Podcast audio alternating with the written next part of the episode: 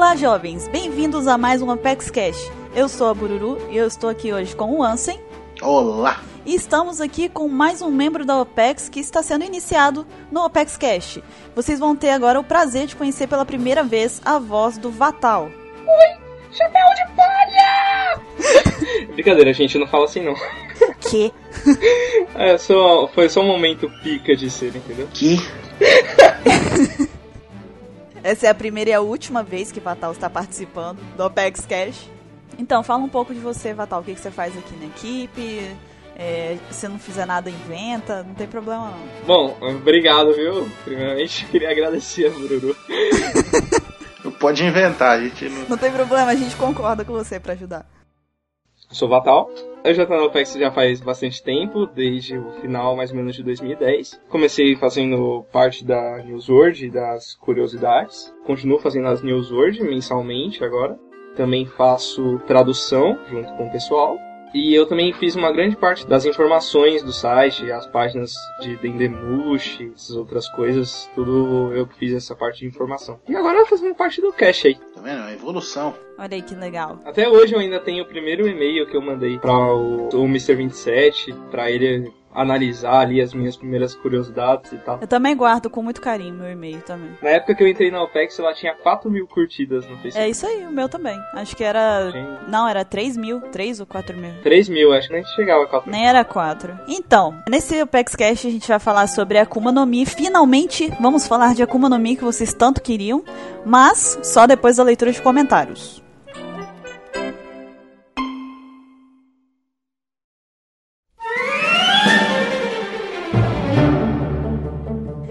Vamos agora para a leitura de comentários e perguntas que vocês enviaram pra gente. Mas antes, eu tenho os tradicionais recados para dar para vocês. Primeiro, queria convidar vocês a seguirem o nosso grupo aberto do Viber. O primeiro grupo do Viber de One Piece é nosso, é da OPEX. Então a gente tá convidando vocês aí a seguirem a gente lá para poder acompanharem um pouco do backstage da coisa, verem a gente discutindo um pouco sobre as coisas de One Piece lá e fazendo umas palhaçadas, né, fazendo umas loucuras lá. A gente conseguiu, apesar de vocês não conseguirem interagir com a gente diretamente nesse, nesse grupo, a gente conseguiu achar um meio aí de vocês enviarem mensagem pra gente. Então, se vocês observarem, na descrição do grupo vai ter um número de telefone lá. Se vocês mandarem mensagem no Viber para esse número, o, SGV da OPEX vai selecionando algumas e ele coloca lá dentro do nosso grupo para que a gente possa ler e interagir com vocês de alguma forma.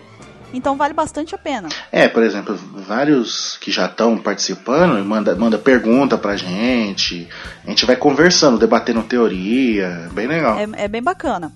Então sigam a gente. É, o, segundo, o segundo recado é que a gente está na semana do evento dos databooks, do Databook Blue, que a gente está fazendo junto com os vloggers de One Piece.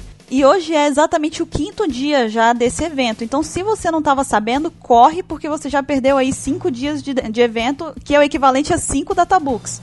Então, você só tem aí mais quatro databooks para poder você conseguir pegar. Então, não perca tempo, entra no site, a gente vai deixar a descrição do link aqui do evento, vai estar tá na descrição do post e participe. Quem sabe você não ganha um Databook Blue. Exatamente. Ganhando, faça os testes que tem nele e manda comentário pra gente falando, não, eu ganhei, fiz o teste, deu X ou Y, muito bom. É pra gente saber, né? Ter esse feedback. É. Ou também manda uma mensagem xingando, pô, caramba, merda. deu Django pra mim. Caraca, saiu Gaimon, sabe? Ai, ai. E agora a gente vai para a leitura de comentários. Exatamente. Começando aqui com, com o comentário de Samuel Duarte. Ele diz aqui: Olá, pessoal da OPEX. Adorei o podcast. As músicas de fundo desse podcast foram muito legais. Eu também achei, do, desse último podcast também. Achei que tava legal mesmo. É, sobre o Barba Negra ter hack, eu acho que ele tem. Porque ele conseguiu matar um comandante do Barba Branca. Ou ele matou ele com auxílio de hack, ou o Barba Negra matou ele da forma suja enquanto ele dormia, por exemplo. É mais, é mais a cara dele ter feito a segunda opção, né? na sacanagem mesmo. Mas na, na trairagem mesmo. Mas depois o Barba Negra adquiriu a Yami Yami no Mi e ele deve ter ficado muito dependente dela. Exatamente. Eu acho que a gente comentou isso daí também durante o cast. Agora, depois de ter conseguido a Guragura, ele ficou ainda mais dependente de suas Akumas no Mis. Por isso, ele deve ter parado de usar seu hack por pura preguiça. ou até porque seria muito mais apelão. Mas eu acho que entre os hacks ele deve ter o hack da observação e pouco provavelmente o do rei. E convenhamos, com a Akuma no Mi que ele tem e não precisa de hack.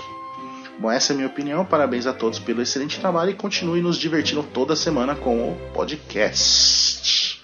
É isso aí. Então, você falou isso daí, eu tô começando a seguir sua linha de raciocínio, Samuel. Tipo, ele talvez ele tinha um hack lá, talvez um, um da observação, no máximo, sei lá, e só que por causa das Akuma no Mi dele, ele foi largando de de mão de usar elas, né? Faz sentido também. Eu concordo com ele também, até falei no cast passado que eu achava que o, o Barba Negra deveria ter hack.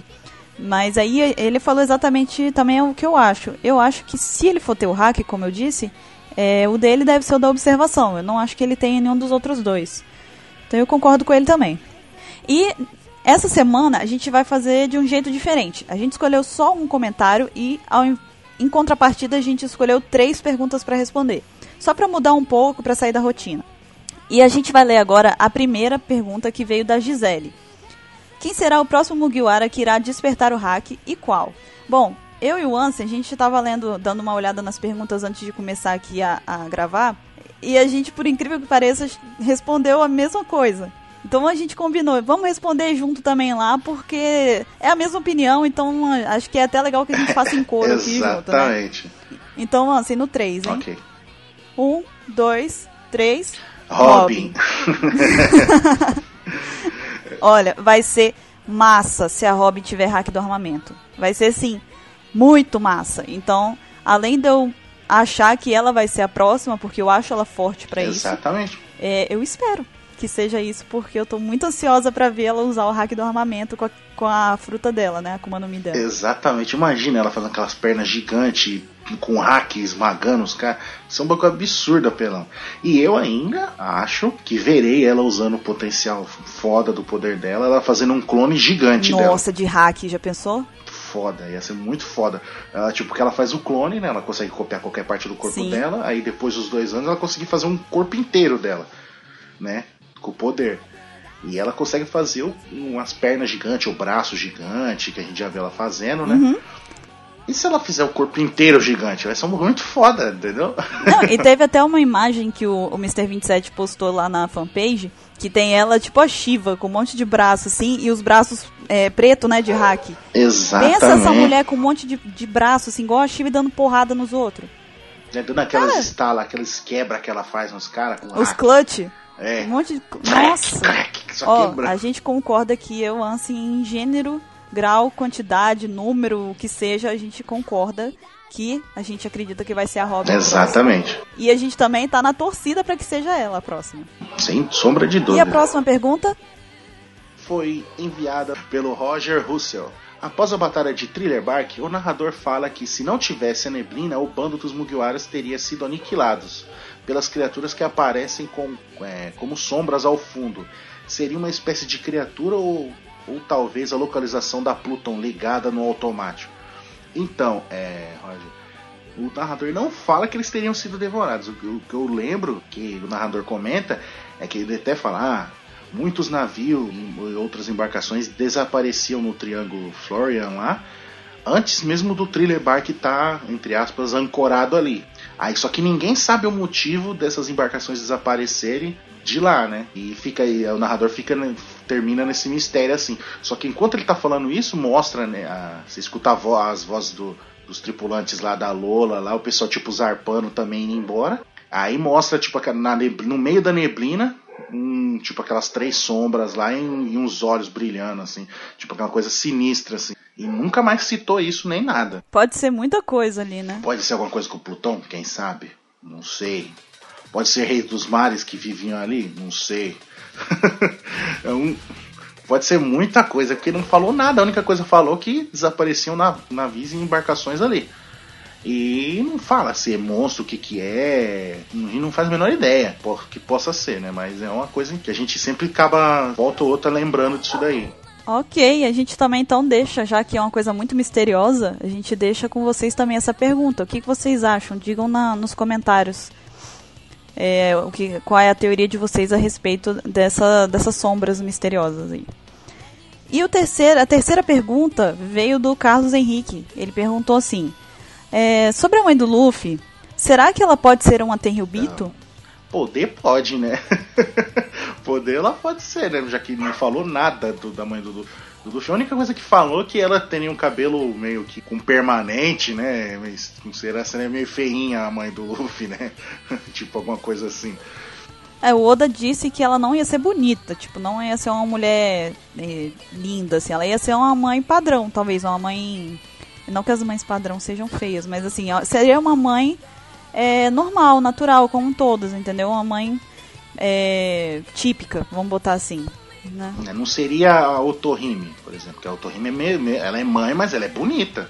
Isso. A, a Ruge também. A Ruge também, muito linda. A Olvia. É, a, a, a Olvia, a Belmere. Então, todas elas são né, muito bonitas, mundo. elas. E, tipo, seria uma mãe normal, digamos assim. Isso. A do Luffy não seria como elas, de acordo com o Oda, né? E eu acho, na verdade, eu acho que a mãe do, do, do Luffy ela vai ser parecida com a Titi. Tipo, brigona. brigona. É, eu acho que ela vai ser uma mãe normal, assim. É, normal nos termos de One Piece, né? Onde todo mundo, um monte de gente é forte, tem Akuma no Mi, tem hack, etc. Ela vai ser um ser humano normal. Eu acho que vai ser. Só que eu acho que ela vai ser brava pra caramba, entendeu? Aquelas que, tipo, estilo Garp, sabe? que, que dá o soco do amor, sabe? O punho do amor Você e falou tal. agora, eu fiquei imaginando. Imagina a cena, tipo, num flashback, assim, mostrando, tipo, Luffy bebezinho ainda, aí ou o Garp ou o Dragon faz alguma coisa assim, né? Aí o Luffy acorda e começa a chorar, aí ela vira putaça da vida que o Luffy acordou, tá ligado? Aí vira dar uma porrada, tipo, tanto no Dragon quanto no Garp, assim, os dois caem, tipo, machucados, assim, fala, caraca! Tipo, igual a Titi fazia com o Goku. Seria a Nami dando soco no Zoro e no, no, no Luffy. Mas eu acho que é, é, exatamente esse cenário que você imaginou também, sabe? Eu penso nela, tipo, com o Luffy no colo, assim, na beira do fogão, fazendo comida, enquanto ele chora, ela dá mamadeira ao mesmo tempo e briga com o Dragon, sabe? E eu acho que vai ser muito legal se for assim, entendeu? Porque vai quebrar também um pouco daquela coisa de o Luffy ser filho só de gente foda, por exemplo. É, tipo, ser sabe? o predestinado, né? Isso. Eu acho que é legal que tenha uma, uma raiz, entre aspas, normal, né? Humana, comum. Eu acho que ia ficar bacana, sem contar que ia ser muito engraçado, né? Eu acho que ia ser muito engraçado. É, porque, tipo, por parte do pai dele, a gente já sabe que o pai dele é foda. Sim. Né? O vô dele também é fodão, né? Então a gente já sabe de onde ele pegou é, a força. Agora, tipo, a, o esquema de dele ser irreverente, assim, ser brincalhão e, e zoeiro, assim, talvez tenha pegado da mãe dele. É, talvez a mãe dele seja desencanada das coisas, sabe? Seja toda de boa. Apesar de ser uma mulher forte, que eu imagino que o Oda é, gosta de mostrar isso principalmente nas mães de One Piece, entendeu? Botar uma mulher de pulso, uma mulher forte, mas que ao mesmo tempo pode ser muito engraçada e pode ser como uma mãe comum, como a mãe de todos nós aqui. Então, mas ela pode ser qualquer coisa. Tem gente que diz que pode ser a Big Mom, por exemplo, não? Não. Mas são teorias. Não, então a gente, a gente Não, eu não tô dizendo que eu concordo, mas são teorias. Pode ser qualquer coisa. A gente não sabe muito sobre a mãe do Luffy, então eu acho que seria mais legal o que eu falei agora. Uhum. Não, eu também concordo. Também concordo. Não, vocês podem fazer a teoria que vocês quiserem. Não, não me soltando a, a, pérola falar que a mãe do Luffy é a Bonnie, tá? Já tô feliz já. Nossa senhora. Os caras falam que ela tem um filho com esse, não sei de onde que diabo que inventaram isso. A pessoa tem que mandar outra pergunta sobre isso para que a gente possa discutir sobre isso. E seguindo, a gente agora vai dar início a um novo quadro na leitura de comentários, que é o comentário de ouro. Aí nessa hora o editor coloca aquele barulhinho.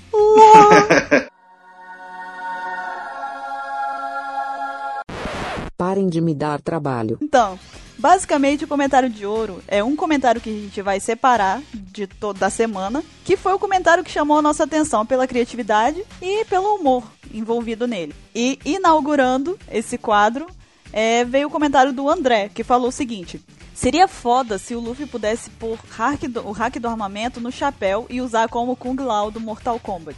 Pensa na doideira que ia ser o Luffy com o hack no chapéu cortando os outros com igual com Ah, eu posso ser um espadachim melhor que você, Zoro. Aí cata o chapéu, faz, você joga e corta os caras.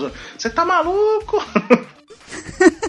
Ainda mais ele com todo aquele cuidado que ele tem, né? É. Ele tá com o chapéu na cabeça, passa o vento, leva, Ele, ah, meu chapéu. sai decepando todo mundo. Aí, ah, Gomenaçá. Essa, mas é muito boa a ideia, cara. É genial, assim, eu curti mesmo. É um negócio engraçado que, que, pô, por que não, né? Por que não? Então, se você quiser, agora você também pode contribuir com o seu comentário de ouro. Faça um comentário que você acha que a gente vai achar interessante ou criativo, como o André fez. É da mesma forma para mandar comentário, pergunta, do mesmo jeito. É só mandar para o nosso e-mail contato@onepcx.com.br e a sua pergunta você pode mandar tanto para esse e-mail ou para o nosso ESC. Mas se você for mandar para o ESC, lembra de colocar pelo menos o seu primeiro nome porque senão não tem como a gente ler a pergunta aqui. No mais, a gente vai ficando por aqui. Eu espero que vocês tenham gostado e fiquem agora com o tema principal desse Apex Cash. Até mais! Até.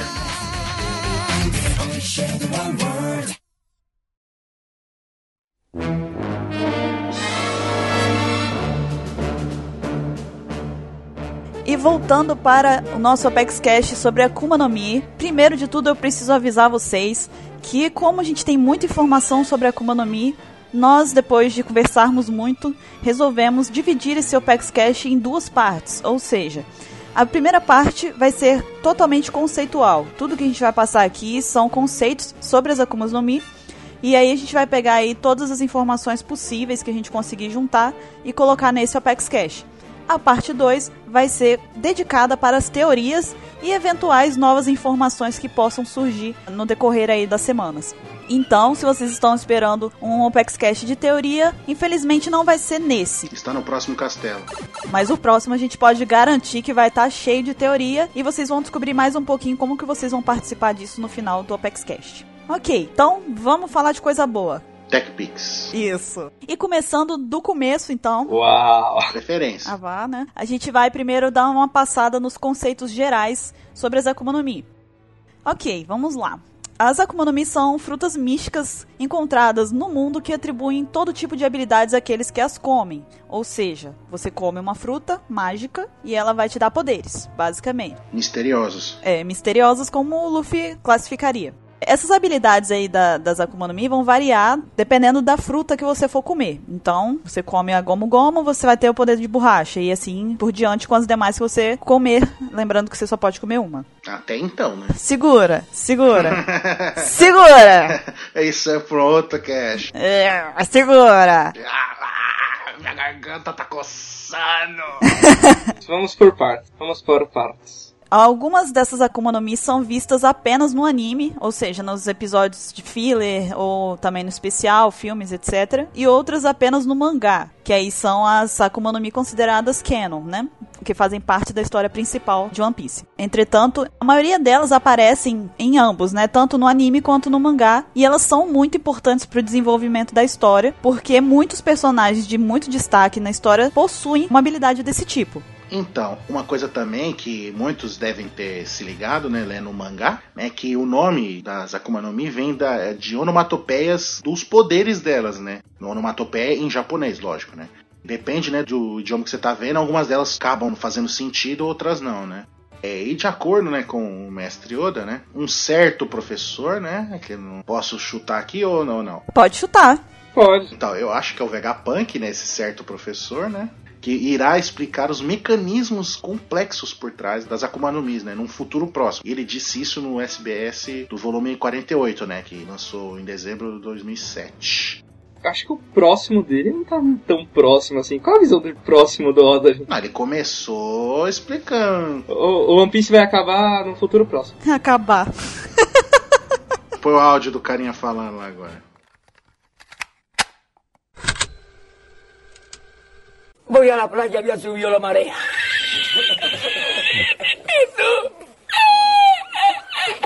Isso! Resu!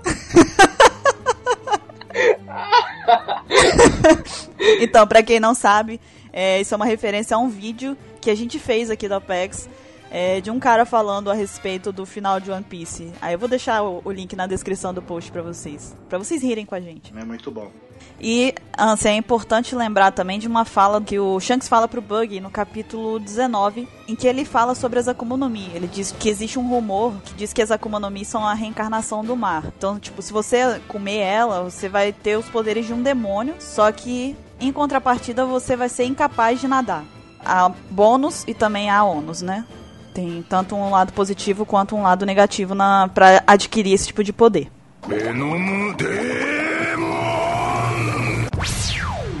Também tem que os segredos da Akuma no Mi, eles estão escondidos principalmente na Grand Line, né? Porque lá é onde é mais provável que você vai encontrar uma Akuma no Mi é na Grand Line. Tanto que, se eu não me engano, a primeira Akuma no Mi que aparece de alguém que não tava na Grand Line é de um filler no East Blue que aparece uma menininha lá que ela ouvia os animais, tá ligado? Mas ela é no East Blue. Então, ela é no East Blue, mas não na Grand Line, entendeu? Bug não tem a Akuma no Mi? Sim, mas ele pegou na, na Grand Line. Ah, ah, entendi.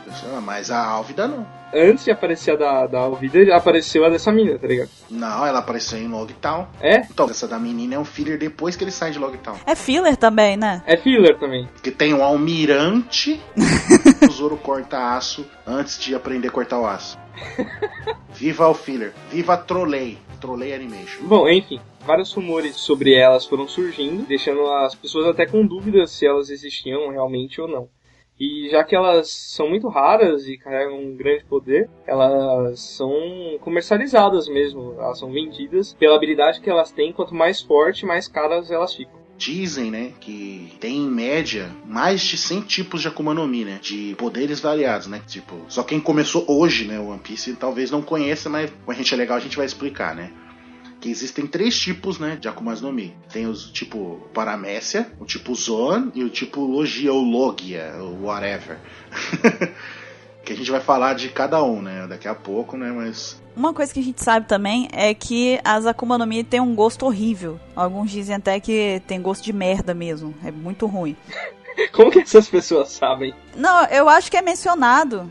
Eles já provaram merda pra saber? Ah, bom, então aí, né, a gente não sabe quanto que a pessoa pode passar fome quando ela tá em alto mar.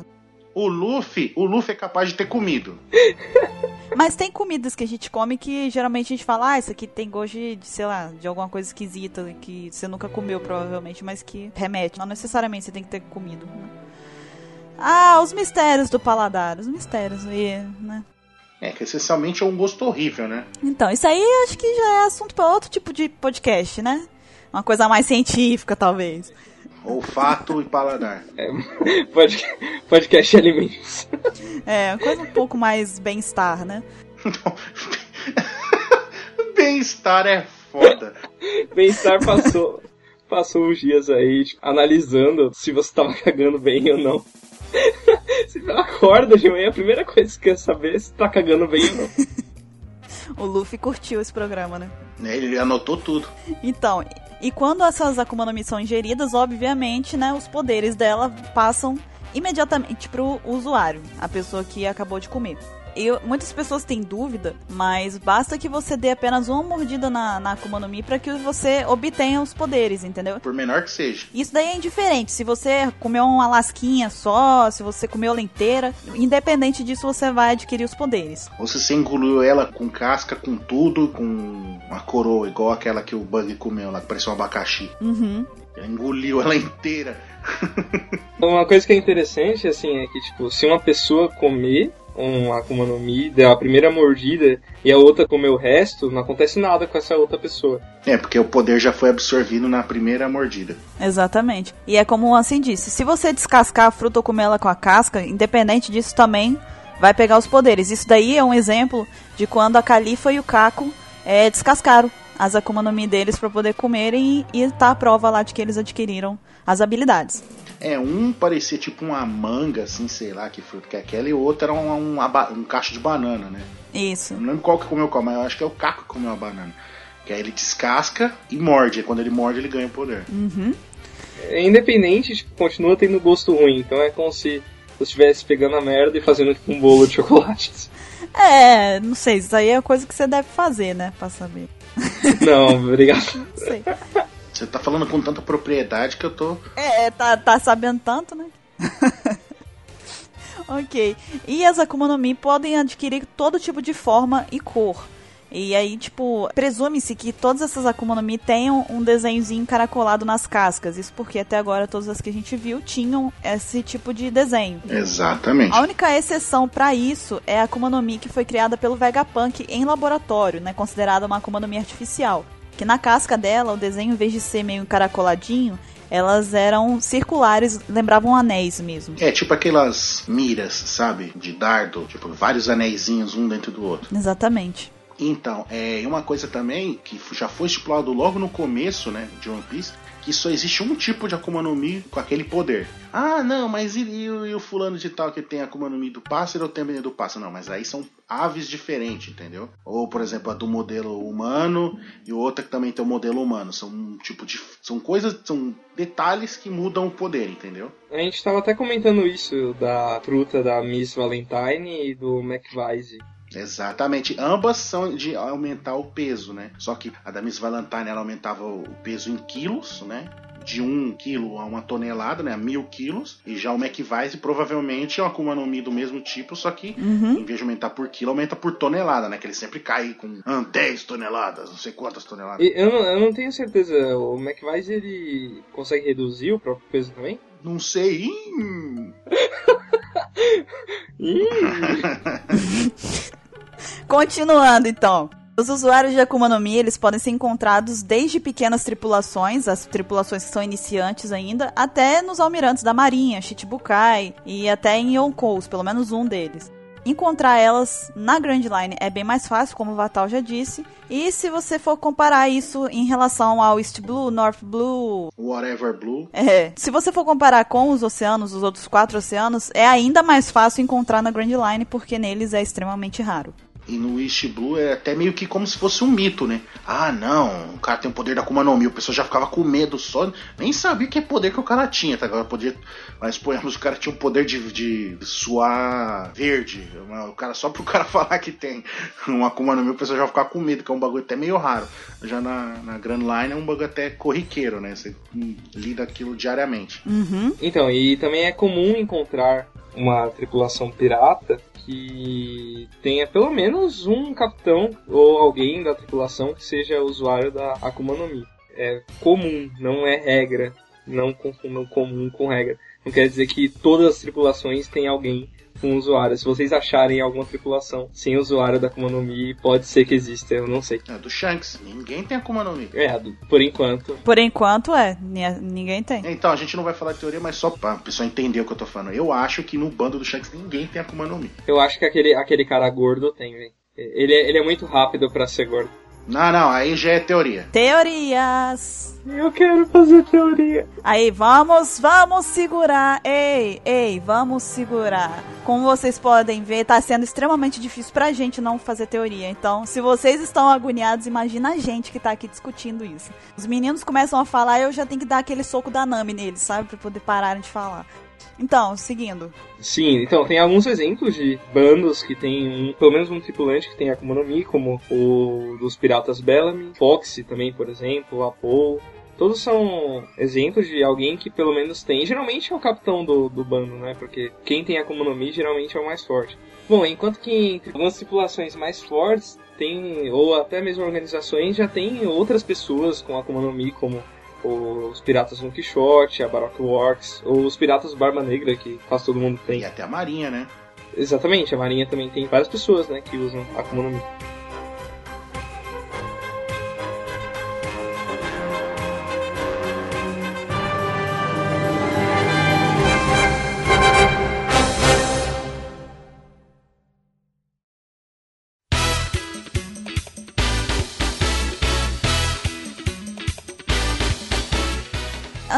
Continuar aqui, eu quero lembrar de um comentário que o Crocodile fez sobre o poder das Akuma no Mi. Que ele diz que dependendo de como que você treina suas habilidades, os poderes da Akuma no Mi podem se tornar extremamente fortes em batalha. Eu lembro disso. E a gente lembrou dessa fala porque a seguir a gente vai mencionar é, a importância do usuário saber fazer uso da Akuma no Mi dele, né? Que não basta ter só o poder para que você seja extremamente forte, vai depender muito de como você faz uso das suas habilidades. E exatamente como o Crocodile disse, não tem como você prever como que o poder de uma Akuma no Mi vai se comportar se você colocar principalmente ela em frente com outra Akuma no Mi. Por exemplo, um usuário que domina normalmente as suas habilidades, ele pode ser derrotado por um outro que é considerado fraco, se você for comparar. Eu dou exemplo para vocês, por exemplo. Todo mundo via o Enel com a Gorogoro no Mi como ela é considerada inclusive uma das frutas invencíveis, né? É extremamente poderosa. E aí, quando a gente coloca o Luffy para lutar contra ele, você vê que um que é considerado em relação a Akuma no Mi fraco, entre aspas, quando de frente com uma Akuma no Mi forte como essa, ele conseguiu aí dar a volta, até porque ele era um inimigo considerado natural dela. E venceu. Então, independente dela ser, sei lá, dos raios lá, né, da eletricidade e uma da, da borracha, que se você for comparar separadamente, assim, você obviamente vai falar que a da eletricidade é mais forte. Mas se as duas se chocarem, como a gente já viu, a da borracha pode vencer. E uma coisa, além desse negócio de fraqueza direta, talvez o próprio terreno ele influencie muito no que, que você pode fazer com a sua Akuma no Mi. Porque, por exemplo, o Crocodile ele tem a fraqueza da água. Se ele lutasse num lugar onde estivesse molhado, talvez mesmo uma pessoa mais fraca do que ele conseguiria vencer ele, porque ele tem meio que essa fraqueza contra a água. Tem alguém aí jogando muito Yu-Gi-Oh! Pokémon, você joga o, o, negócio de fogo, aí você joga imune a fogo, já é.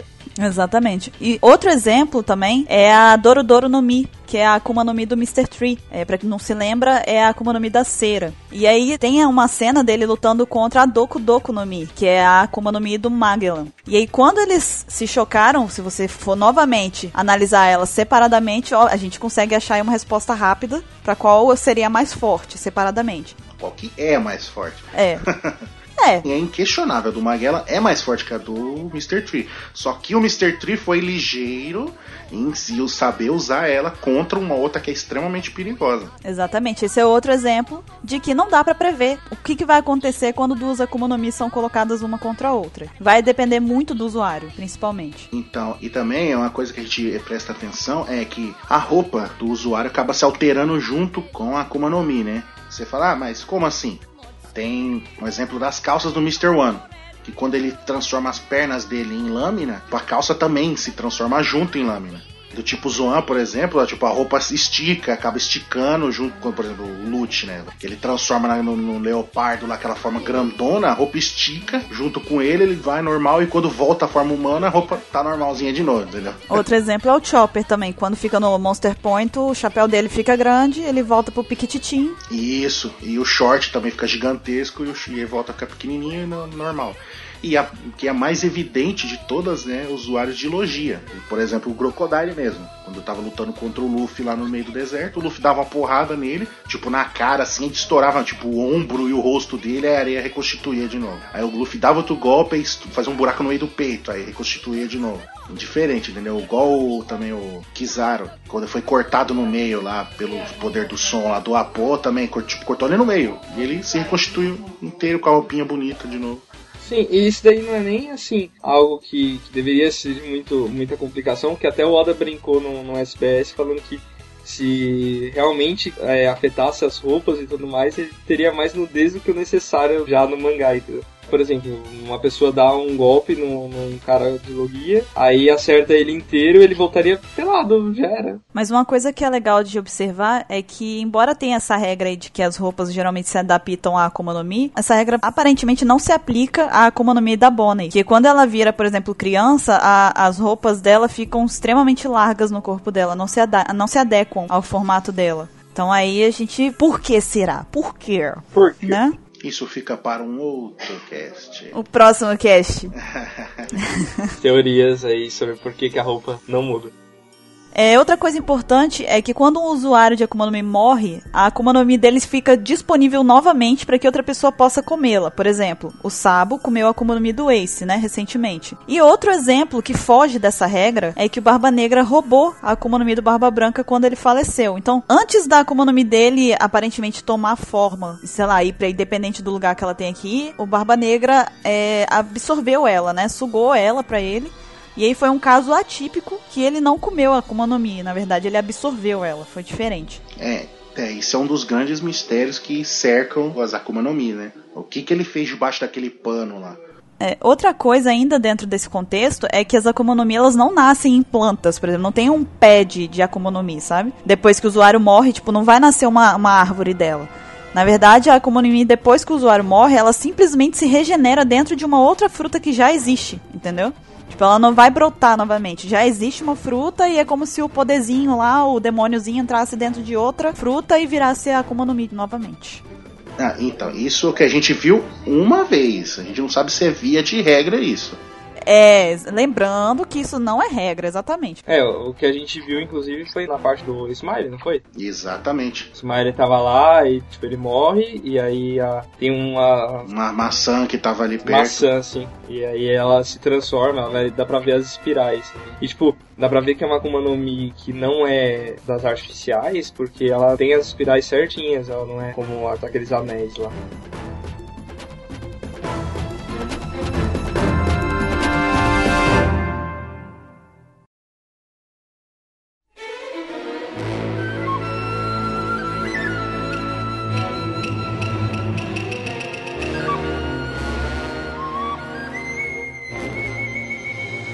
E agora que a gente fez aí um panhado geral sobre as Akuma no Mi, a gente vai falar um pouquinho dos efeitos colaterais delas. Que nem todos são flores. Né, exatamente, nem tudo são flores. Mas, vamos lá então. Junto com o novo poder que a pessoa adquire, né? Obviamente, como o Ansem disse, vem a fraqueza, vem o ponto negativo da coisa. Que é o seguinte, o mar, como todo mundo sabe, rejeita usuários de Akuma no Mi e deixa eles, como é que a gente pode dizer? Na verdade, eles ficam como se fossem impotentes. É, eles ficam extasiados, eles não conseguem se mexer. Pelo que falaram, o coisa que fica lá dentro da Akuma no Mi, ele é do mar, sabe?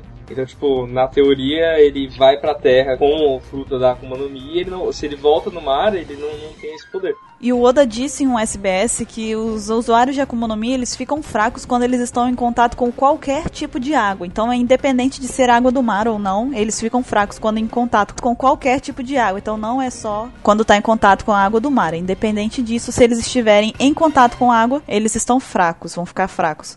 Mais pra frente a gente vai mostrar uma exceçãozinha nessa regra aí. Isso daí, inclusive, inclui o Mar Branco de Skypiea, tá? Porque as pessoas veem naquele Mar Branco lá pensam que é diferente, mas é a mesma coisa. É, não.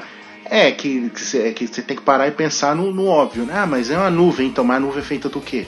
Né? Feita de gotículas de água. Agora eu vou falar a exceção, porque o Oda ainda explicou que água que está em movimento não enfraquece o usuário. Então, para quem tava pensando, ah, e quando eles forem tomar banho? E se tiver chovendo? Então, aí o Oda cobriu essa dúvida. Ele falou que quando a água está em movimento, ela não enfraquece os usuários. Então, chuva, onda, água que cai do chuveiro quando eles estão tomando banho, não enfraquece. O que enfraquece eles é que eles permaneçam em contato contínuo com a água, parada de preferência, talvez. É, esse talvez seja um dos grandes motivos pelo qual é, a Akuma no Mi seja algo a se pensar, porque a gente tá num, num anime, num mangá de pirata, e aí você não pode nadar, você vai estar tá rodeado pelo mar e você não consegue nadar. Então realmente é uma grande fraqueza. Talvez não vale a pena o poder que você vai ganhar pela Akuma no Mi por essa fraqueza. Até porque é uma roleta russa a Akuma no Mi. Então você pode se arriscar e pegar uma Akuma no Mi que não, não seja tão útil. E outra coisa, mesmo que apenas uma parte do corpo do usuário esteja em contato com a água, ainda assim ele não vai poder usar os poderes da Akuma dele. Não quer dizer que na hora que encostar o corpo na água, tipo, encostou, parou o poder, entendeu? Eu acho que é uma coisa que é decadencial. Tá em contato, devagarzinho ele vai enfraquecendo até que vai chegar num ponto em que ele não pode usar. É o, é o que eu tava falando até com a Buma mais cedo, que assim, a gente pode ver isso muito claro pelo pós-time skip. Antes, o Luffy ele ficava muito pouco tempo debaixo da água, e aí ele já perdia os poderes, assim, e ficava muito fraco. Mas quando ele posta time skip, que eles foram pra Ilha dos Tritões, teve um momento que ele soltou um, um, golpe muito forte dentro da água. Então ele vai perdendo o poder aos poucos, provavelmente. Isso daí também deve variar muito da força do usuário, né? Que é o que a gente percebe, como o Vatal disse. Com treinamento, talvez aguenta ficar mais tempo. Resiste mais tempo, né?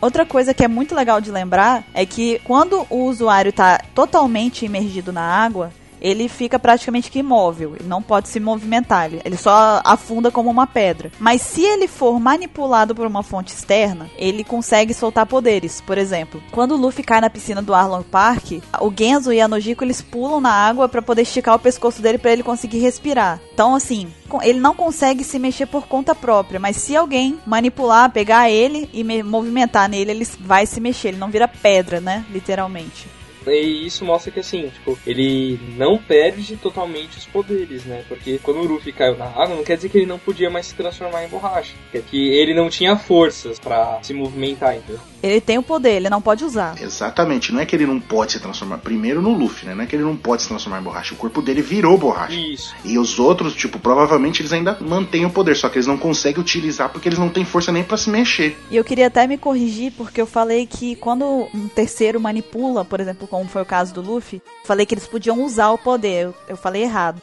Quer dizer que eles podem ser mani manipulados. Foi isso que eu quis dizer, na verdade.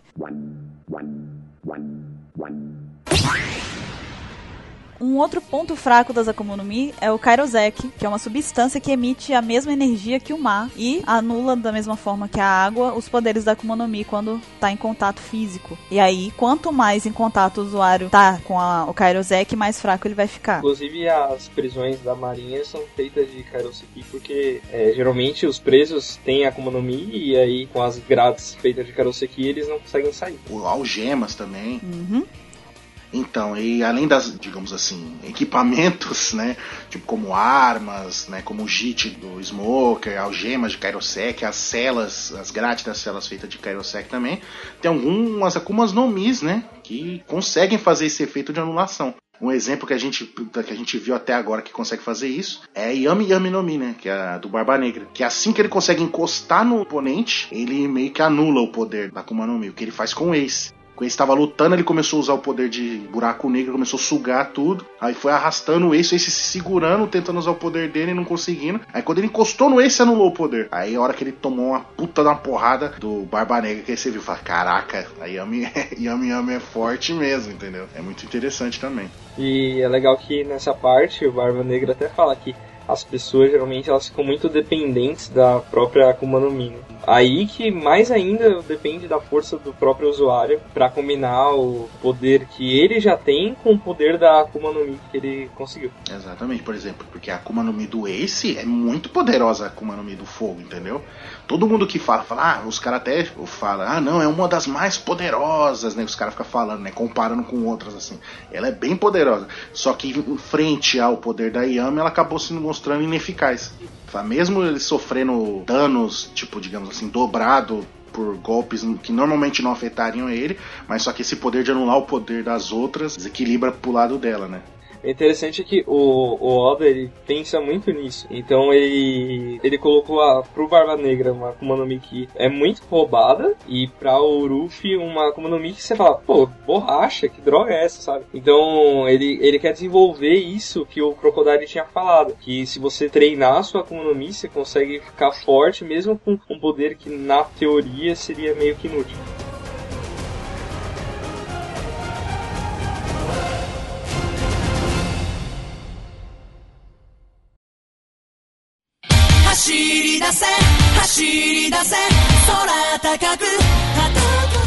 E agora a gente vai falar um pouco das Akuma no Mi artificiais, conhecidas como Smiles. É, o Vegapunk, esse cientista aí que a gente já ouviu falar bastante e até agora não apareceu, ele é altamente responsável pela pesquisa, né, pelos efeitos, né? Ele pesquisou bastante as Akuma no Mi e também o Kairosek. E os estudos dele permitiram que ele pudesse desenvolver um método que permitisse que as Akuma no Mi fossem utilizadas em objetos inanimados, como espadas e armas. Embora isso não tenha sido mostrado, né, como que acontece, como que você consegue passar uma Akuma no Mi para um objeto inanimado ainda não foi mostrado. Sim, até hoje não entendo como que uma espada pode comer uma fruta. A gente sabe que foi utilizada já as do tipo Zoa, né? Que transformam as armas em animal. O Apacatina é um exemplo desse.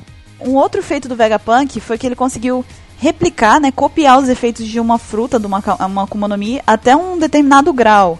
E aí ele conseguiu sintetizar, né, criar uma Akuma no Mi própria, que foi feita em laboratório, considerada artificial, só que ela foi tida como fracasso. Até então, essas Akuma no Mi artificiais estão restritas ao tipo Zoan e, como Ansem disse, elas são chamadas de Smiles. Smile. Um outro meio que também é artificial, mas que não se enquadraria como Akuma no Mi artificial, é a Rumble Ball do Chopper, entendeu? Porque ela, tipo, é um meio que é considerado artificial, porque foi feito por. foi manipulado, né? É, não é inerente da, da Akuma no Mi. Exatamente. E quem criou foi o Chopper, né? Com o objetivo de potencializar os efeitos da Akuma no Mi dele. Até agora, a gente sabe que ele foi o único que usou, mas de acordo com ele, a Rumble Ball ela quebra, entre aspas, o comprimento das ondas das formas das Akuma no Mi. Isso é totalmente técnico, né? Não dá assim, é uma coisa muito científica. Tem muita lógica, entendeu? É muito, sabe? Não, então, só para embasar esse, esse termo de quebra de molécula do, do, do escambau, é que, tipo, normalmente, padrão de uma zoa é ela assumir três formas, né? A forma humana, né? Que a pessoa fica na forma natural dela, né? Se for um humano que comeu, né? Vamos tomar um humano como base. Se o humano comer a Akuma no Mi na forma humana, ele continua normal. Tem a forma híbrida, que ele pega as melhores características tanto do animal quanto do ser humano, que tipo geralmente é a forma mais monstruosa assim, e a forma animal, que ele é completamente animal. E a Rumble Ball quebra essa regra, tanto que o Chopper é o incrível monstro que consegue tomar sete formas. Exatamente. E tá implícito, né, que a, a Rumble Ball ela é ativada quando você consome ela, né, por um usuário, obviamente, como a gente disse, um usuário de tipo Zoan. Aí a, a gente viu que ao longo do tempo o Chopper conseguiu copiar os efeitos da Rumble Ball de forma que ele não precise mais consumir elas para mudar de forma, exceto para quando ele atinge o ponto lá, o Monster, o Monster Point. Só que agora, em vez dele comer três Rumble Balls, ele só come uma. E ele não perde mais o controle quando ele adquire essa forma. A gente tá mencionando isso porque a gente só viu ela ser usada até agora pelo Chopper. Mas ela não deixa de ser um meio artificial de mudar e alterar a forma que a, a Akuma no Mi se, se apresenta, né? Como, da forma que ela atua. Então pensa aí outros usuários fazendo uso disso, né? E a Akuma no Mi, você começa a descobrir o total poder dela conforme você treina. Provavelmente essa Rumble Ball ela é uma forma artificial de você desenvolver a Akuma no Mi sem treinamento, porque a gente viu que com treinamento o Chopper sabe fazer todas as outras formas, mas com antes ele não tinha esse treinamento, mas a Rumble Ball dava essa possibilidade para ele da mesma forma. É, ele já treinou a ponto de só precisar de uma Rumble Ball pro Monster Point e não ficar ficar fora de controle ainda. Imagina o Lute usando o Rumble Ball. Não, não quero imaginar.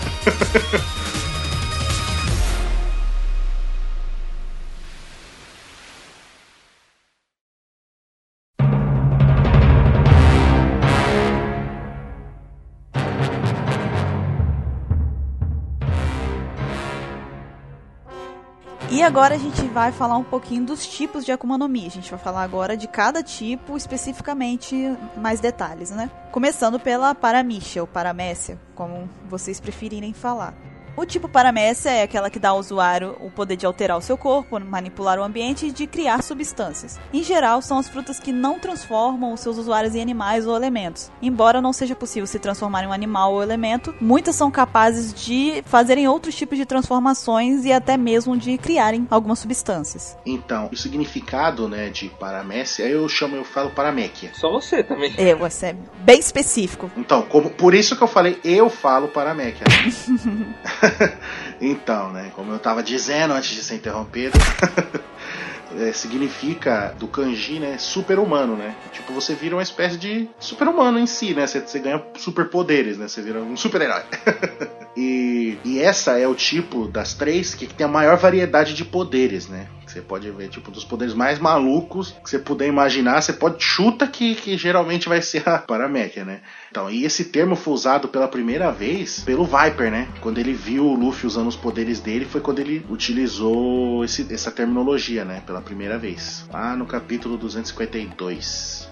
A paramécia, ela é a, o tipo de fruta mais comum, né? Então, é, como por exemplo, o Ruffy, que se transformou no Senhor Fantástico, ele tem a Gomu Gomu, o Bug tem a Barabara, o Moria Kage Kage, que é da sombra, o Mr. Tree tem a Doro Doro, da cera, e por um bom tempo a mais forte paramécia que foi encontrada foi a do Barba Branca, a Gura Gura no Mi. Ok, e agora falando um pouquinho aí das forças, né, do ponto forte das paramichas, A grande vantagem, na verdade, desse grupo de Akuma no Mi é que mesmo que eles sejam fisicamente fracos para poder fazer uso, né, desse tipo de Akuma no Mi, como é mostrado pela Robin e pelo Mr. Tree, o principal foco do estilo de luta deles é que não é exatamente a força física ou habilidade de batalha. O foco deles, na verdade, costuma ser a criatividade e a iniciativa. É isso que geralmente conta para esse tipo de Akuma no Mi. No entanto, né, tipo, algumas habilidades você pode explorar ela de inúmeras formas, né? Só que tem alguns usuários, né? que mesmo tendo anos e anos com ela, não sabem de, de certos poderes que ela tem, né? Como o Brook, que a gente viu que, mesmo tendo comido ela mais de 50 anos, o poder de, de incorporar e, e, tirar a alma do corpo ele só vem descobrir bem depois, lá durante o time skip. É que ele aprende esse poder aí, até que ele ficava usando nos banheiros das mulheres lá, né? Que ele comenta isso daí. o interessante é que alguns costumam encontrar inspirações para novos ataques em coisas que acontecem. E o Ruffy faz muito isso, como por exemplo, ele viu um catavento, e aí ele tentou fazer o golpe do catavento na, em Skypiea também. Ele viu o fogo de artifício e fez o golpe Hanabi, então ele encontra inspirações. Que na minha opinião é o mais legal. Sim, eu gosto do Hanabi. Inclusive, é importante lembrar que a, a Akuma no Mi, que é considerada suprema, é uma Paramisha, inclusive, né? Que além do poder dela ser muito versátil, ela pode afetar até mesmo as logias. E além disso, ela pode garantir a juventude eterna, obviamente ao custo da vida do usuário. Acho que as pessoas que estão escutando já sabem de qual Akuma no Mi eu tô falando, né? OP, OP no Mi, tá, gente? É que ela é OP.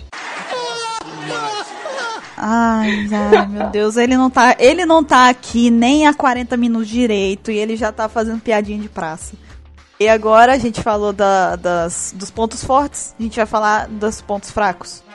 É, as paramichas são o único tipo de Akuma no Mi que contém poderes ou habilidades especiais que podem ser consideradas inúteis para o usuário, seja por garantir uma pequena ou nenhuma vantagem real, dependendo da situação. Um exemplo é o Luffy com os poderes de borracha dele, que a princípio pareciam inúteis, né, depois que ele acidentalmente adquire a Akuma no Mi. Só que depois de um tempo a gente vê que ele conseguiu achar uma forma de explorar o potencial dessa Akuma no Mi dele. Lembrando mais uma vez daquela frase que a gente citou do Crocodile, que ele diz sobre os poderes, né, o jeito que os usuários utilizam os poderes da Akuma no Mi deles. E também, é, por muitos, é considerado que é mais fácil de enfrentar, né? Você está enfrentando um usuário de Akuma no Mi do tipo Parameca, é, cara, você é fácil você pegar os movimentos do, do, seu oponente, né? Porque tipo, elas têm várias restrições, né? Tipo, o tempo que você pode usar as habilidades, né? O alcance, né? além das fraquezas inerentes daquele próprio poder, né? Tem algumas habilidades que até são curiosas, por exemplo. Tem umas que precisa você tocar na pessoa, como a gente viu do Kuma e o do Decken, que precisava do toque, até mesmo do Bon Crei, mas é, ele não usa luva. Os outros dois usavam luva uma grande parte do tempo. Acho que provavelmente para não sair tocando nas coisas e usar o poder sem querer, sabe? Imagina que da hora o Kuma andando assim. Aí eu, beleza! Sumiu o cara. Sim. Oi aí. Então, é interessante também que tem algumas frutas que elas demoram bastante tempo. Por exemplo, a da Sugar, que ficou a saga inteira praticamente funcionando e muito tempo antes disso também. E a do Chique, eu, eu não lembro por que, que ela tá sendo Eu não sei por que, que ela tá sendo citada independente disso. por que, que tem o Chique aqui, cara? Eu aposto que isso é coisa do 27. Não, na verdade, quem fez essa parte foi o Baru. Vou ter uma conversa tá muito calorosa com ele. Então, a gente mencionou aqui a, a do Chique, mas lembrando que a gente não leva muito em consideração por não serem consideradas informações canon, tá? E principalmente por ser o Chique. Então, e é interessante que, como a gente viu com a Sugar, quando a pessoa ela desmaia ou ela morre, ela esse poder dela, essa habilidade que ela usou, ela acaba ali, ela não, não continua. Também tem habilidades que, mesmo depois da morte, já eles continuam com efeito, como a da Mero Mero, a Hancock. Ela pode usar para alguém se apaixonar por ela. Não, não precisa apaixonar por ela, para transformar em pedra. Então, ela transforma a pessoa em pedra, se ela desmaiar ou se ela morrer, a pessoa continua assim numa pedra. Continua pedra. E a Kage Kage no Mi, que é do Mora, que se ele tirar a sombra da pessoa, ela continua sem sombra. Bom, então existem também algumas habilidades que elas parecem sempre estar ativadas, mesmo que a, a pessoa não precisa ativar para ela acontecer. Como a, o do Ruffy, por exemplo. Por exemplo, se ele tiver, levar um tiro, ele não precisa ativar aquela parte do corpo para ser borracha, para ele não ser afetado. Ele já é de borracha e ele já não vai ser afetado. Tem o, o Bon Clay, que na verdade tem aquela Akuma no Mi dele que ele precisa tocar é, o rosto da pessoa. Isso daí, de uma certa forma, quer dizer que ele precisa ativar ela, né? para que ela funcione. Mas depois que tá ativa, ele pode ficar o tempo que ele quiser transformado na aparência da pessoa. Sim. Outra é a do Adonomi, que é a do Bluno. Que ele faz as portas surgirem. Então, tipo, não tá ativada a porta para sempre nele. Ele precisa criar a porta para que ela funcione, né? E outra também muito clássica é a Guragura no Mi, que é do Barba Branca. Né? A gente não vê o terremoto nele o tempo inteiro. Ele precisa é, invocar o terremoto de alguma forma. E dá aquela porrada, dá um terremoto no ar. Uhum. O bagulho apelão da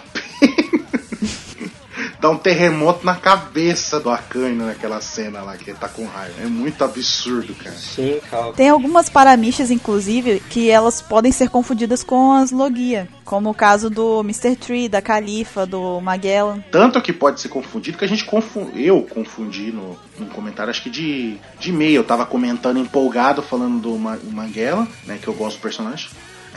Eu tava falando empolgado, acabei falando a loucura que era dele era logia, mas é Paramec. É interessante isso daí, porque quando eu achava tanto que o Magellan era logia que quando o Ruffy acerta ele, eu fiquei surpreso, sabe? Eu fiquei Uhum. pensando, ué, mas ele não é, não é logia, e depois você vai ver que, tipo, tocar ele também não é algo muito sábio a se fazer. É, tipo, ele só tá com o corpo dele, tá lambuzado de veneno.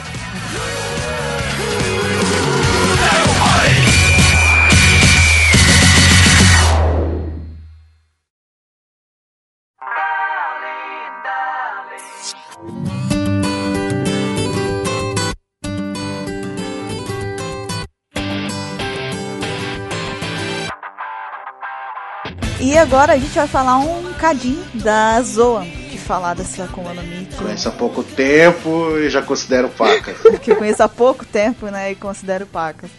As Akuma no Mi do tipo Zoa, elas permitem que o usuário se transforme em um animal e em formas híbridas desse animal da forma que eles preferirem. Geralmente, especialmente, elas são eficazes em combates a curta distância. O termo Zoa, inclusive, já foi citado pela primeira vez é, no capítulo 136, quando Dalton ataca o, o Apol e eles falam da fruta dele e do poder dela, que é a, a Ushi Ushi no Mi modelo Bisão. Mas alguns dos efeitos das frutas do tipo Zoan é que elas permitem que o usuário tenha três tipos básicos de transformação. E esses tipos, inclusive, foram citados no Databook Blue, que saiu recentemente. Se você não adquiriu ainda, né, tá perdendo tempo, tem bastante informação legal lá. É, a primeira forma é a forma humana. O Ansem até já mencionou nesse podcast. É a forma humana, vou passar rapidamente então. A forma fera humana, que seria a forma híbrida, e a forma fera, em que eles adquirem totalmente a aparência de fera. Bom, então a gente viu que por meio de treinamento, os usuários eles conseguem umas transformações diferentes.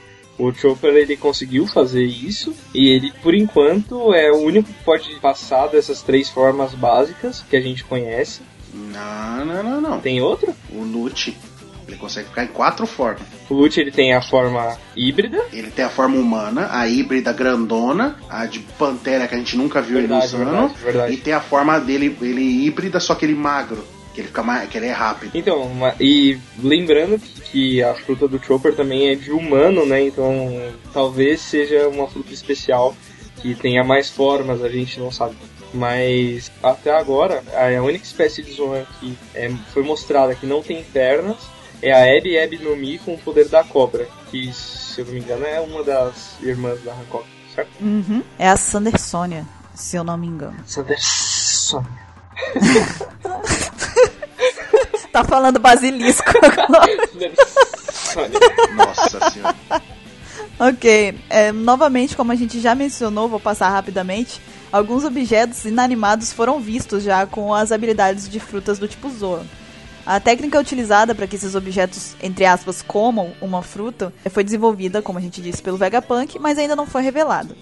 Os efeitos vão além dos objetos, né? E podem afetar até mesmo gás.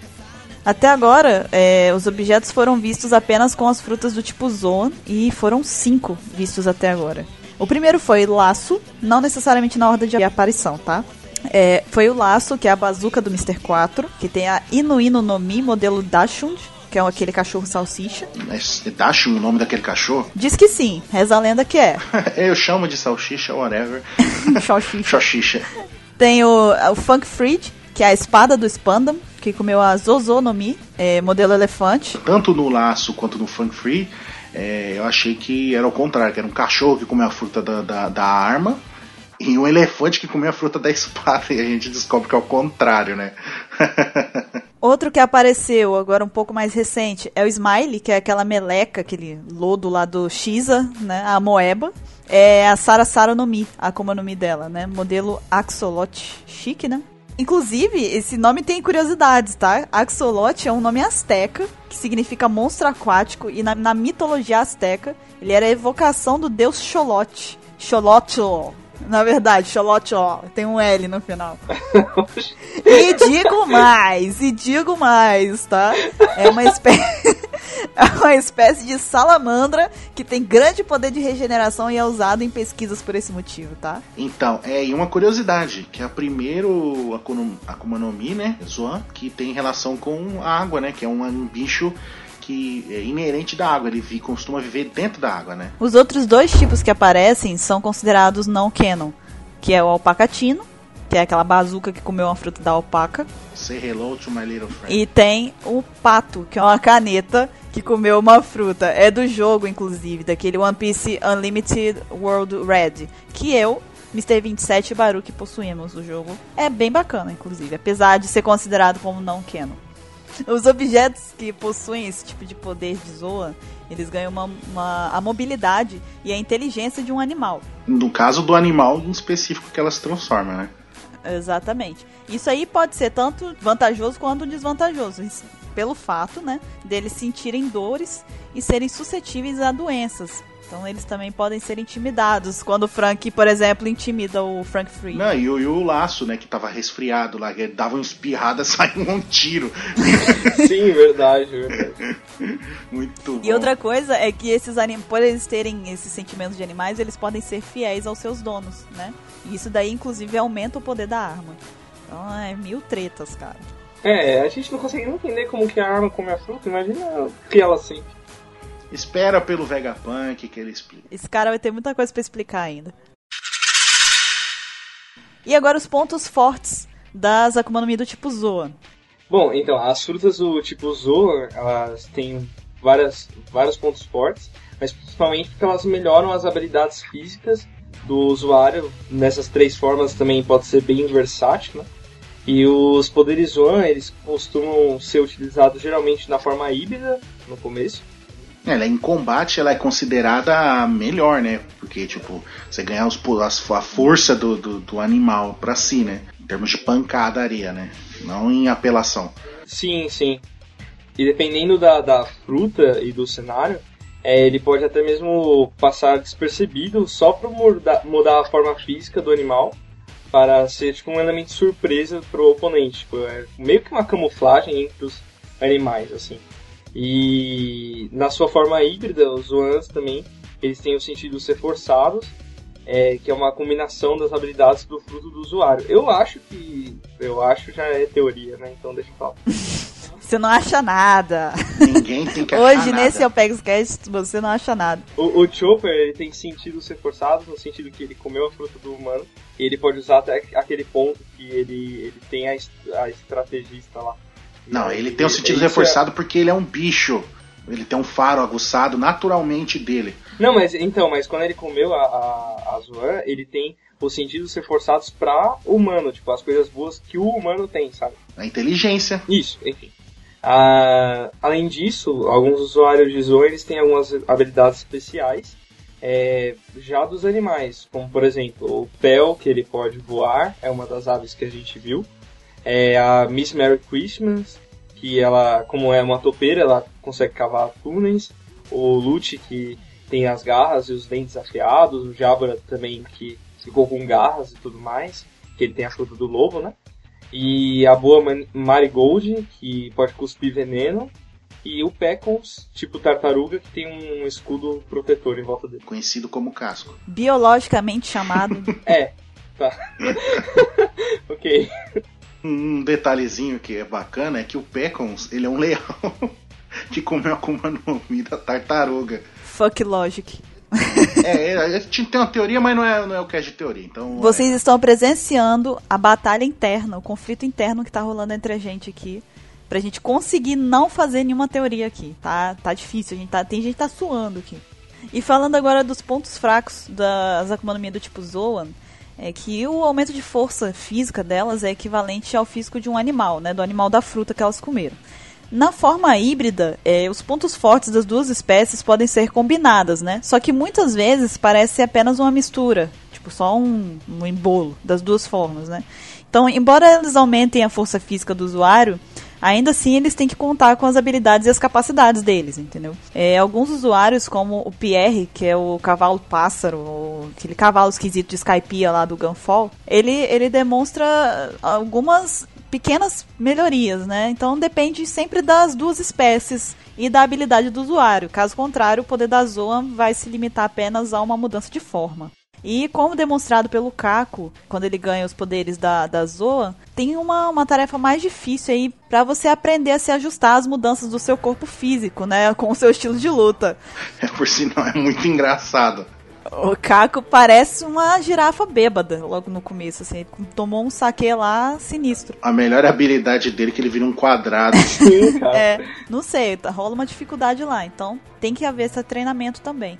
E da mesma forma que as paramichas, as zoas também podem deixar os usuários com as formas estranhas, né? Quando eles estão naquela forma híbrida. O Chopper e o Caco, em especial, foram considerados anormais devido às maneiras da que eles se, se mostram né, nas formas deles. O Chopper foi considerado um monstro até pela família dele, e o Caco foi ridicularizado pelo grupo dele quando ele ficou exatamente da forma que o Ansem disse, que ele assumiu aquela forma de cubo lá, de quadrado. É, muito podre. O, o pior é que o Chopper, ele, ele, quando ele se transforma na forma humana, ele pensa que os outros humanos vão reconhecer ele, sabe, como humano, mas não, tipo, ele ficou muito bizarro. E os objetos que ganham vida é, através da Zoan, eles têm que ser alimentados, tá? E cuidados de forma, tipo, senão, como a gente falou, eles ficam doentes. Então tem todos esses pontos fracos envolvidos aí. É, você não vai querer um cachorro espirrando e atirando na Atirando em todo mundo. E as Akuma no Mi do tipo Zoan, elas têm subclasses. Está parecendo aula já. De coisa de, de escola. Não, tem isso que subdivide nisso, que subdivide em mais 80 tipos. Reino, filo, ordem, cordata. É. Você pega o laser e fica girando assim, ó. Slide número 3. Então, como eu disse, eles têm subclasses. Uma delas é a subclasse do tipo carnívoro, como afirmado pelo Chopper no capítulo 349. As zoas do tipo carnívoro são por natureza as mais violentas e sanguinárias em relação às outras, né? Por elas serem as mais violentas e sanguinárias, elas se adaptam melhor é, em combate, né? É, então, porque por ser de carnívoros, né, geralmente são animais predadores, né? Como a gente vê com o Jabra, que vira um lobo, o, o, o Lute, que é um leopardo, né? Assim, por exemplo, animais é, é, naturalmente violentos. E os usuários com esse tipo de transformação, eles são naturalmente mais perigosos, né? E, um- como você falou, um dos exemplos aí é o, o Rob Lute e o Jabura, né? Que por causa principalmente da- das garras e as presas que eles recebem, junto com a Akuma no Mi. Então, tem ah, as ancestrais. Então, que foi comentado pelo Apo, né? Quando ele viu o X-Drake, né? Que são animais, tipo, geralmente são animais extintos ou muito antigos, né? No caso do X-Drake, né? Que ele é um, vira um tiranossauro. Aparentemente um tiranossauro, né? Que não foi ainda confirmado se é mesmo. É óbvio que é, né? Mas não- não- oficialmente não falou o nome. Né? Tipo, ele fala que tem ah, uma Akuma no Mi ancestral, de extin- animais extintos, de dinossauro, que não sei o que. Você fica, caraca, aí em seguida mostra ele transformando e mordendo o cara lá, né? Bem interessante. É, um outro tipo são as Akuma no Mi, posso dizer que consideradas como as que foram despertas já, que já foram acordadas, estão é, ativadas, sei lá. Acho que despertas seria o melhor termo. No capítulo 544, o Crocodile explica que essas zoas despertas são usuários que atingem de formas desconhecidas é, uma capacidade mais forte mais rápida e também mais resistente que as outras zoas normais. Isso aí inclui uma regeneração mais rápida, né, que é involuntária, e mesmo quando o usuário está inconsciente, elas acontecem, essas regenerações. No entanto, esses usuários não têm nenhum sinal de inteligência, então aparentemente eles agem só por instinto. Eles têm uma forma semelhante à do animal, né, podem ficar de pé e usar armas, e um dos exemplos, assim, bons exemplos disso são os carcereiros, aquelas bestas de Impel Down, que é o Minossauro, Minotouro, Minorres, Minoceronte. Um koala, koalão lá. É, os Minos, são todos, são todos os Minos. Sim. E tem um tipo que também é um dos meus favoritos da Zoan, que é os míticos, Zoan mítica. Elas são de criaturas mitológicas, seja como a Fênix do Marco. É interessante que essa do Marco ela é tão forte que ela tem quase com o poder de uma logia, que assim. É, ela, você pode classificar ela nas duas, né? É, é, mais ou menos, é que assim, ele recebe o dano, só que ela regenera tão rápido que ele. É como se ele não tivesse recebido. Não, mas no caso do fogo, ela não adianta queimar ela, que você só vai dar mais poder pra ela. Mas enfim, essas zonas míticas, elas são criaturas mitológicas. E o próprio Sengoku também usa uma delas, que é a Hito Hito no Mi, modelo da Ibutsu, que é aquele cara gordo. É o Buda. Aquele cara gordo. Meu Jesus. Aquele cara gordo de orelha com alargador, Buda. É o Chamado cara Buda. gordo de ouro. E tem alguns que não são canônicos, como o do Pato com a Inu Inu no Mi, modelo Baki da Nuki. E o Patrick Redfield, O irmão do Chris. com a... parece nome de ator, né? Com a Bato Bato no Mi, modelo Vampiro. São outras Akumas no Mi míticas que vêm de criaturas mitológicas. Então, o outro que a gente que temos aqui é a artificiais, né? Que foi apresentada pra gente no- ali no, no- em Punk Hazard, né? Quando mostra lá, que a gente até comentou já um pouco sobre isso, né? Que Vegapunk desenvolveu tudo, né? E tem uma forma, né? É tipo uma receita pra fazer ela, né? Né, que, que depois o Caesar Crown ele, ele começou a fazer produção em massa pro, pro- do Flamengo, né, que aí até que chama de sede, né, o composto, né, faz isso e para para enviar pro, pro Kaido, né, que é um dos quatro Yokos. É, e aí lembrar que quem comeu recentemente essa Akuma no Mi, que foi artificial, foi o Momonosuke, né? Que virou um, um dragão chinês. Uhum. E algumas curiosidades sobre as Zoan é que, por exemplo, a maioria das frutas desse tipo vem de modelos diferentes que resultam em variações de animais. Por exemplo, a Inu Inu tem o modelo Jacal, Dachshund e Lobo, são três tipos. A Ushi Ushi tem modelo Bisão e Girafa. A Ebi Ebi tem Anaconda e Naja. Então, as Zoan, elas se ramificam em tipos de variações de animais diferentes. Outra curiosidade é que a fruta do Chopper é a Hito no Mi, né? E a do Sengoku é a Hito no Mi modelo Daibu, que é o Buda, assim. Uhum.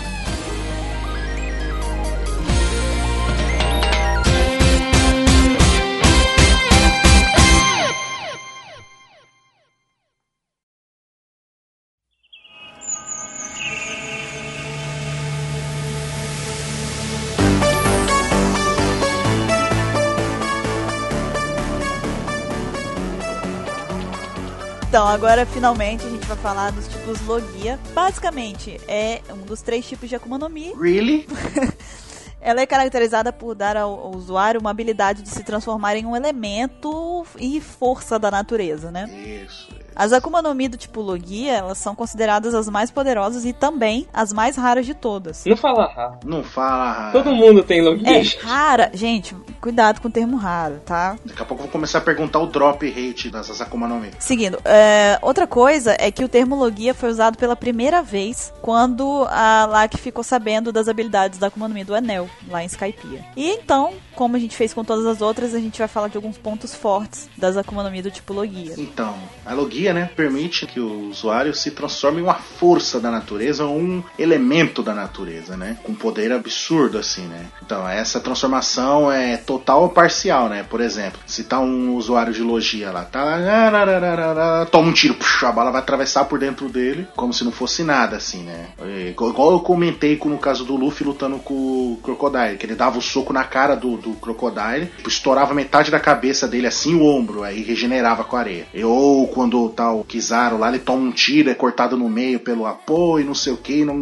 tipo, whatever, tá? ligado? É uma das, um dos poderes dele, que tipo, o corpo fica meio que in- de até certo ponto intangível, né? Vamos colocar assim. Bom, os usuários de Logia, eles também podem criar quantidades ilimitadas do seu elemento e manipular da forma que eles quiserem. Um exemplo disso é o Crocodile mesmo, que ele, faz, ele usava o deserto com a Akuma no Mi dele, e até mesmo a luta em que o Aokiji e o Akainu, eles acabaram distorcendo todo o clima de Punk Hazard, uma metade ficou o inferno, o escaldante lá, e o, a outra metade ficou o inverno rigoroso. Um outro exemplo desse, de como que as Akuma no Mi do tipo Logia podem manipular o ambiente também em que elas estão envolvidas, como você já mencionou de Punk Hazard, é, foi na luta do Ace e do Barba Negra, porque o choque das duas Akuma no Mi deles destruiu a Ilha Banaro. Então, quando duas Akuma no Mi, dependendo do tipo da Logia, dependendo da forma que elas forem usadas e da intensidade em que elas foram usadas, elas vão influenciar no ambiente ao redor delas. Podem devastar o lugar, né? Em questão de influenciar o ambiente, isso pode fazer com que o usuário ele possa usar a Akuma no Mi dele de formas diferentes. Por exemplo, o Enel conseguia derreter os metais, o Crocodile absorvia a umidade de outras pessoas, por exemplo, e até o Aokiji podia congelar a água, então ele podia se aproveitar do ambiente junto com o poder que ele tinha para usar num ataque, por exemplo. Então, tem outras habilidades que, que os logias eles podem usar manipulando o seu, o seu poder é se ele estiver num ambiente favorável, né? Por exemplo,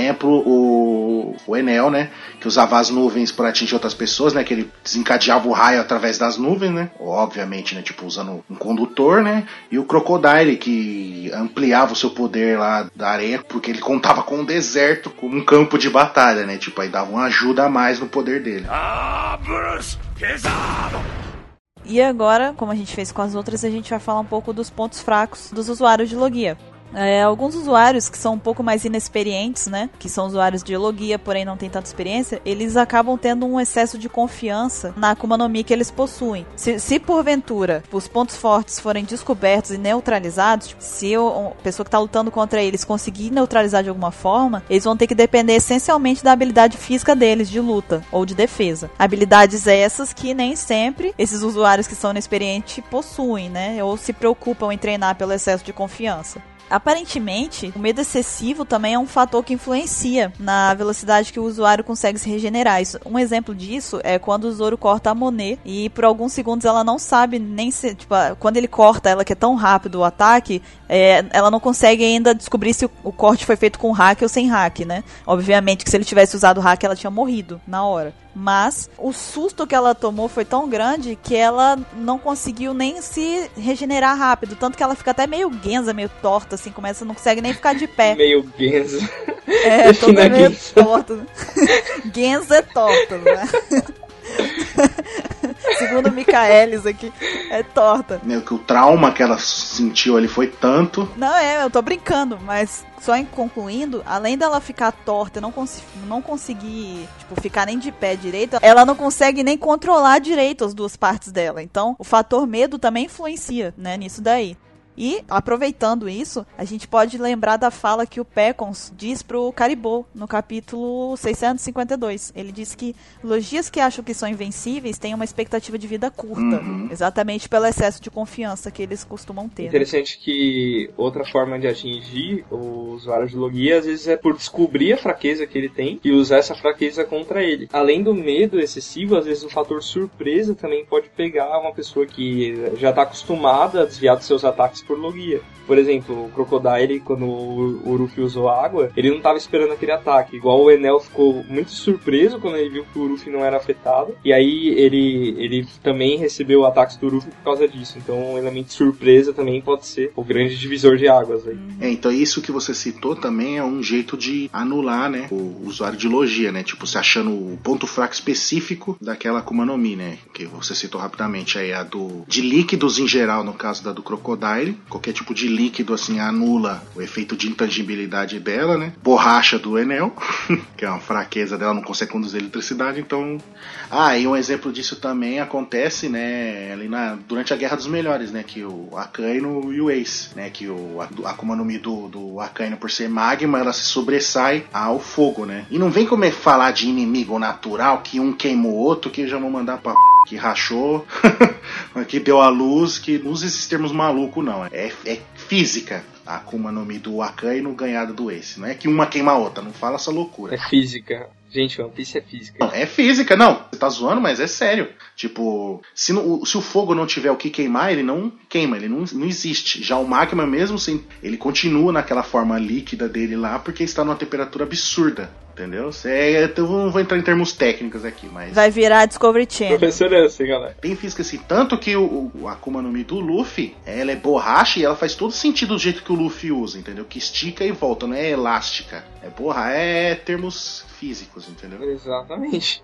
Então, é, o interessante é que quando a gente viu pela primeira vez uma Lugia, é, a gente ficou pensando, poxa, mas se não tiver o ponto fraco, porque nos, nas primeiras temporadas, a gente só o ponto fraco poderia afetar alguém que tinha logia. E a gente ficava pensando, poxa, essa pessoa realmente é muito forte. Até que a gente começou a descobrir o hack. Com o hack do armamento, a gente viu que também pode atingir esses usuários de logia normalmente. Eles não podem transformar o corpo deles naquele elemento se o hack acertar eles. Na parte que está em contato com o hack, eles se tornam tangíveis, né? Então, assim, mesmo que é, você acerte só num ponto, naquele ponto ele vai sentir o impacto. E também, pelo fato de o hack do armamento conseguir tornar o usuário de logia tangível, o usuário do hack consegue agarrar eles, inclusive, como o Luffy faz com o Xer lá em Punk Hazard. E é porque eles são logias que eles não ficam enfraquecidos quando tocam na água. A água também é uma fraqueza para eles. Exatamente. É, algumas informações adicionais aí sobre as logia, que é bom né, lembrar, é que elas não são limitadas, como a gente já falou, aos elementos da natureza, como fogo, ar, terra, coração. Não, aí é Capitão Planeta. Não. coração.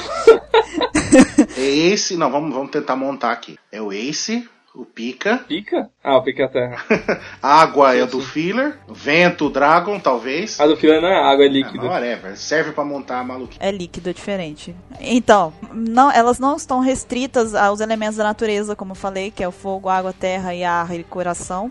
Não, gente, brincadeira, tá? Coração. Elas também abrangem os estados físicos como a fumaça, a areia e também forma de energia, como a luz, magma e eletricidade. Por favor, coloque o áudio da transformação do Capitão Planeta. Pela união dos seus poderes, eu sou o Capitão Planeta! Vai, Planeta!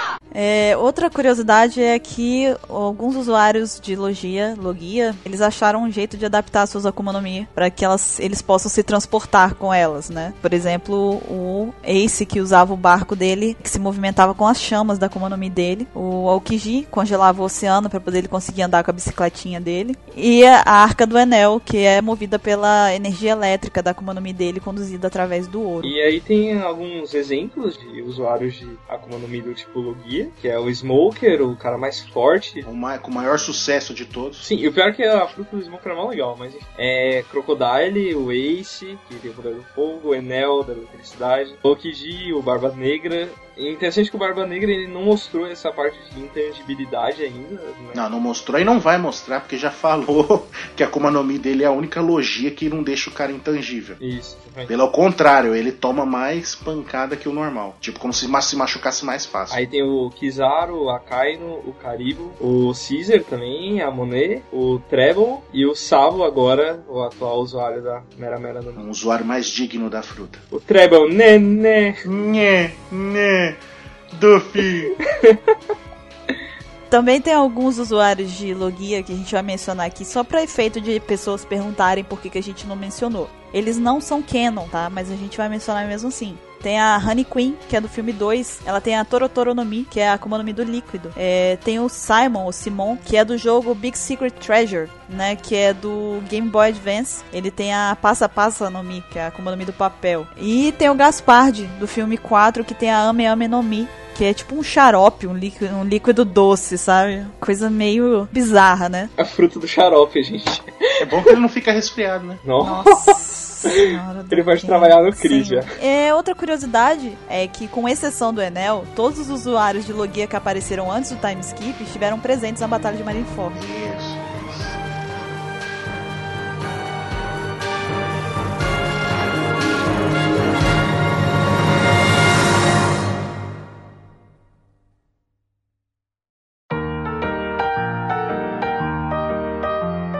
Agora que a gente falou dos três tipos de Akuma no Mi, a gente vai falar de alguns usuários que têm Akuma no Mi, mas a gente não conseguiu identificar ainda, não foram identificadas no mangá nem no anime ainda. Alguns não falam o nome, alguns a gente nem sabe o que que é. É, a maioria são supernovas mesmo, né? Que é, tem o Kid, a Bonnie, Capege, Hawkins, Apo, Diz Drake, Uroji. Aí tem aqueles cinco lá, o Minotauro, Minokoala, Minozebra, Minorríceros. Né? Tem o Lafitte, que tem aquele poder lá, aquela capacidade dele de criar asa no corpo dele lá. O Josu, o Marco. Que vira diamante. É, mas não tem o um nome. É, a gente sabe que ele faz o corpo virar diamante, né? Mas não sabemos o nome dela. Tem o Marco é, Blamenco, esse aí a gente tá mencionando todos, né? Onigumo, Dalmatian, Nepoida, Pecons. O Pecons a gente sabe que é uma zoa, né? Que ele vira uma tartaruga, mas não sabe também o nome. Tem o Mino Chihuahua. Esses Minos são muito engraçados. Sim, e agora melhora como no Mi de É, do Kinemon, né? Que a pessoa bota uma pedrinha na cabeça da pessoa, um objeto qualquer, e vira um disfarce. Meu Deus, melhora como no Mi. Realmente. Tem também o Momonosuke, que a gente sabe que comeu aquela Akuma no Mi. Carinhosamente ou odiadamente chamado de Mamanosuke. Que comeu aquela Akuma no Mi que a gente sabe que é artificial, mas a gente não sabe o nome. É, tem o Fujitora, que é, possui a habilidade de manipular a gravidade e tal. Então, aí já é aquela polêmica, né? É ele que tem a habilidade ou é a espada dele? Isso a gente vai discutir no próximo cast. Até porque o, a fruta do Barba Negra falou um pouco sobre a gravidade, né? Então a gente não sabe. A escuridão tem alguma relação também. A relação é que ele, é um, ele pode fazer um buraco negro. Tem também o McVise e Kanjuro, que tem que na Akuma no Mi também, de desenhar lá e o desenho ganha vida. Horrível, os desenhos horríveis dele. É, mas o dele ainda é. é tem o Tiquitita, que eu nem lembro o que, que é, quem é esse personagem. É aquele programa infantil que passava no SBT.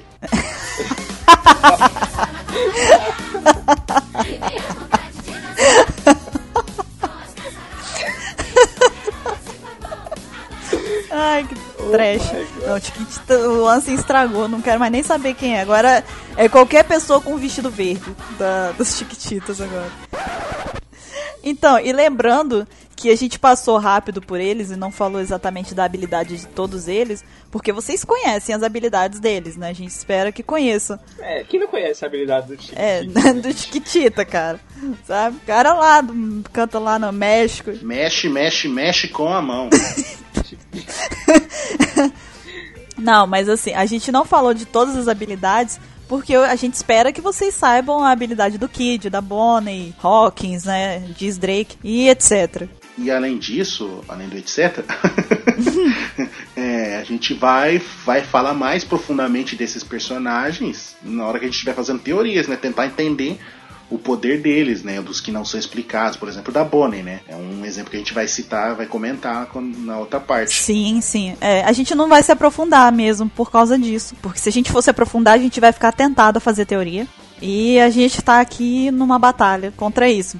Mas tem muita coisa envolvida por trás até desses usuários cujas Akuma no Mi a gente não sabe ainda nome nem muito a fundo como que elas funcionam. Então, assim, é só um apanhado rápido para que a gente consiga lembrar aqui dos principais, né, dos na verdade, de, dos usuários que não têm as Akuma no Mi ainda identificadas. Mas é, eu espero que vocês não se incomodem da gente não ter falado das habilidades de todos eles. Eu, eu realmente espero que vocês conheçam, né, dos que a gente mencionou aqui. Lune. Outras coisas que são legais de falar a respeito de Mi são as inspirações é, do anime do mangá. Tem um rumor que o, o Diabora menciona sobre as Akuma no Mi se abrigarem, tipo, de, dentro das Akuma no Mi terem espíritos de demônios, né? É, isso daí que ele menciona, esse rumor, é similar a uma crença hindu sobre as frutas chamadas Belerik, por causa dessa crença, os hindus no norte da Índia, eles evitam árvores dessa fruta e eles também não se sentam debaixo delas, né, na sombra delas. Porém, essa fruta belerique, ela também é conhecida por ter é, propriedades medicinais. Mas então, o legal é a, a comparação com essa fruta belerique, essa crença, né, de que elas seriam ruins, né? E essa mesma coisa com as Akuma no Mi, que é o rumor que o Diabura fala lá. É, então, porque, tipo, assim como a fruta Belerique e a Akuma no Mi, tipo, ah, não, tem espíritos demônio dentro, é uma coisa ruim. Só que tanto a Akuma no Mi que você ganha poderes quanto a Belerique tem é, propriedades medicinais, tipo, uma coisa boa, entendeu? Ver essa dualidade, assim, que, que, que é bacana, né? uhum. né? É, é bom, mas é Tá ruim, mas tá bom. Tá ruim, mas tá bom. a outra parte do, dos rumores do, do Jabra sobre a Akuma no Mi é consumir e matar o usuário de dentro para fora similar a outra lenda hindu, particularmente a versão do Vili Vaca, sobre dois irmãos, o Vatapi. E o Vatapá. Se segura, segura a praça dentro de você. Eu sei que é difícil, mas É, começa, sei lá, pensa em outra coisa. eu não posso fazer teoria, não posso soltar minhas, minhas piadas ruins. Eu tô, eu tô me, me Você está roubando o melhor de mim, mulher. Então, o Vatapi, que teria adquirido a forma de uma fruta ou carne, e a Ivala, que ofereceria essa comida. No caso, o irmão dele, na forma de comida. Olha que lenda bonita. Para andarilhos inocentes. O Vatapi, então, voltaria à sua forma humana enquanto ainda ele estava dentro do corpo de quem comeu. Porém, esse golpe não deu certo contra a Agastia.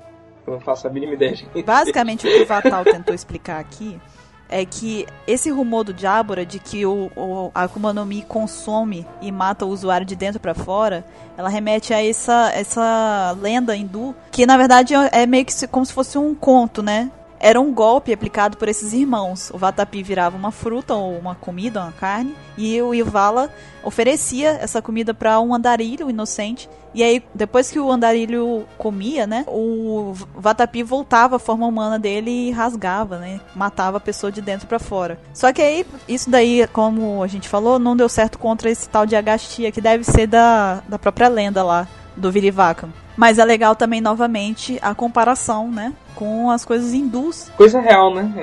é, os- as crenças hindus, as lendas hindus, com os rumores re- relacionados com a Akuma no Mi.